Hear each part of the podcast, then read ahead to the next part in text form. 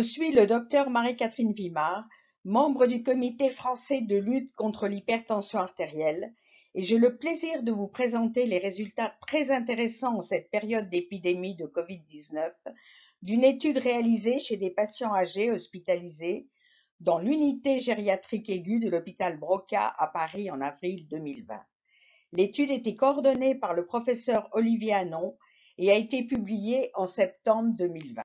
L'objectif de cette étude observationnelle rétrospective était d'évaluer la mortalité à 30 jours chez des patients hospitalisés pour la Covid et qui, avant d'être infectés, étaient soignés pour une maladie cardiovasculaire.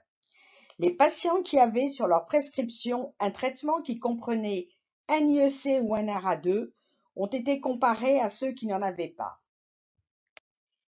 Les 201 patients inclus avaient une forme symptomatique de la Covid avec PCR positive et un âge moyen de 86 ans et des antécédents de pathologies associées.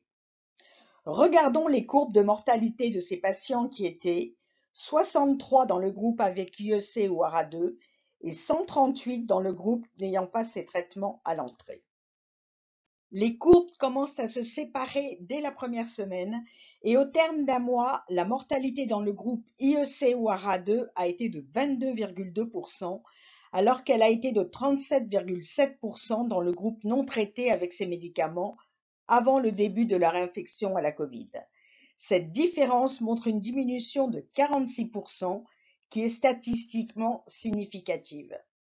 Ces résultats sont confirmés par d'autres études avec des patients plus jeunes et les méta-analyses publiées regroupent maintenant plusieurs dizaines d'études observationnelles qui indiquent l'intérêt pour diminuer la mortalité de la Covid-19 d'avoir un IEC ou un ARA2 dans leur traitement chronique pour soigner leur maladie cardiovasculaire.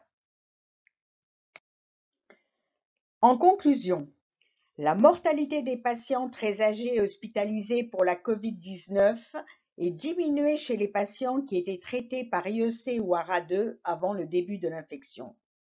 Ces résultats, confirmés par des études observationnelles chez les patients plus jeunes, indiquent l'intérêt pour diminuer la mortalité de la Covid-19 d'avoir un IEC ou un ARA2 dans leur traitement chronique pour soigner leur maladie cardiovasculaire.